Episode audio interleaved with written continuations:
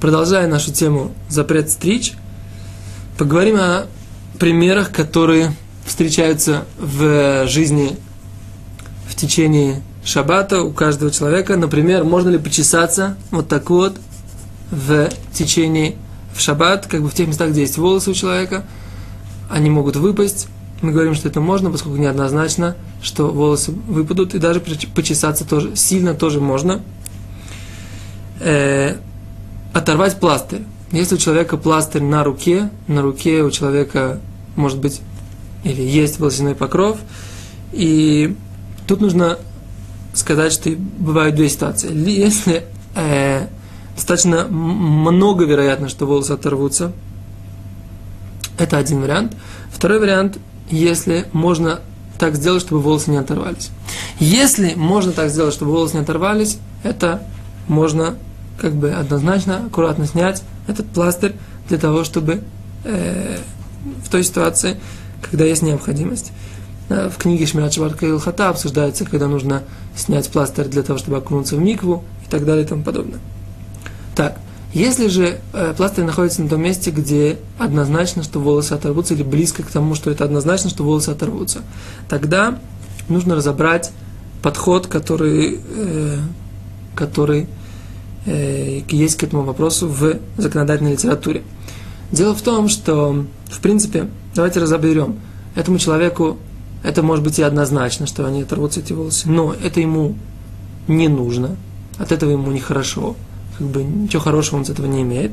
Использовать эти волосы он не будет, и это нестандартный способ стрижки. То есть, возвращаясь к вопросу, который мы говорили, э, о котором мы говорили, когда был, когда обсуждали тему поедания пирога с надписью на нем.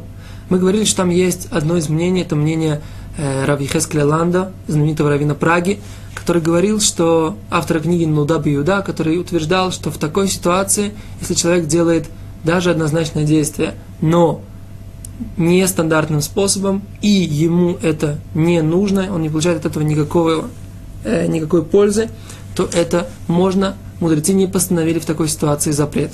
Хазуниш утверждал, что источник разрешения, источник этого понимания Нода Биуда, источник понимания Равы, Равы Хескелеланда ему неизвестен, и поэтому лучше к нему не прибегать. Но Рави Хескелеланда все равно, так сказать, считал, что, этот, э, что это так, что такой ситуации запрета мудрецов нет.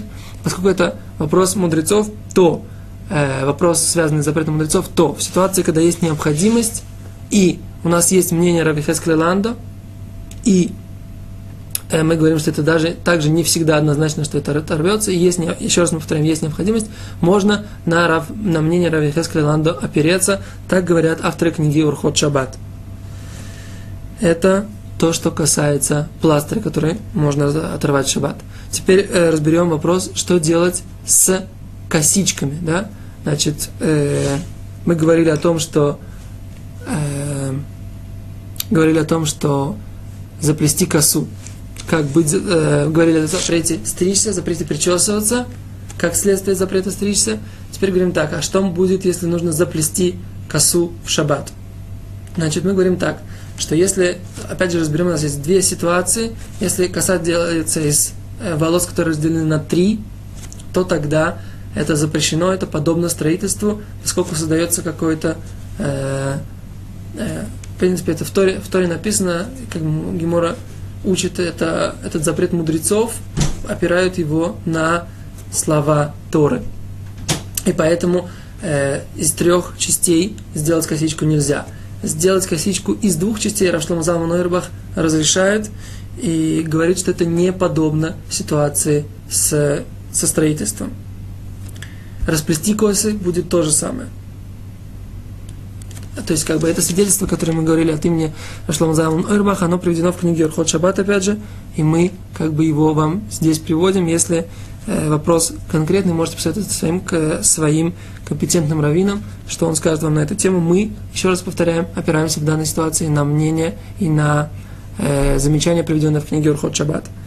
Накручивать волосы на бегуди и, э, нельзя, и не только на бегуди сделать, как бы закрутить пейсы – и это тоже нельзя в шаббат, если это сделано изначально.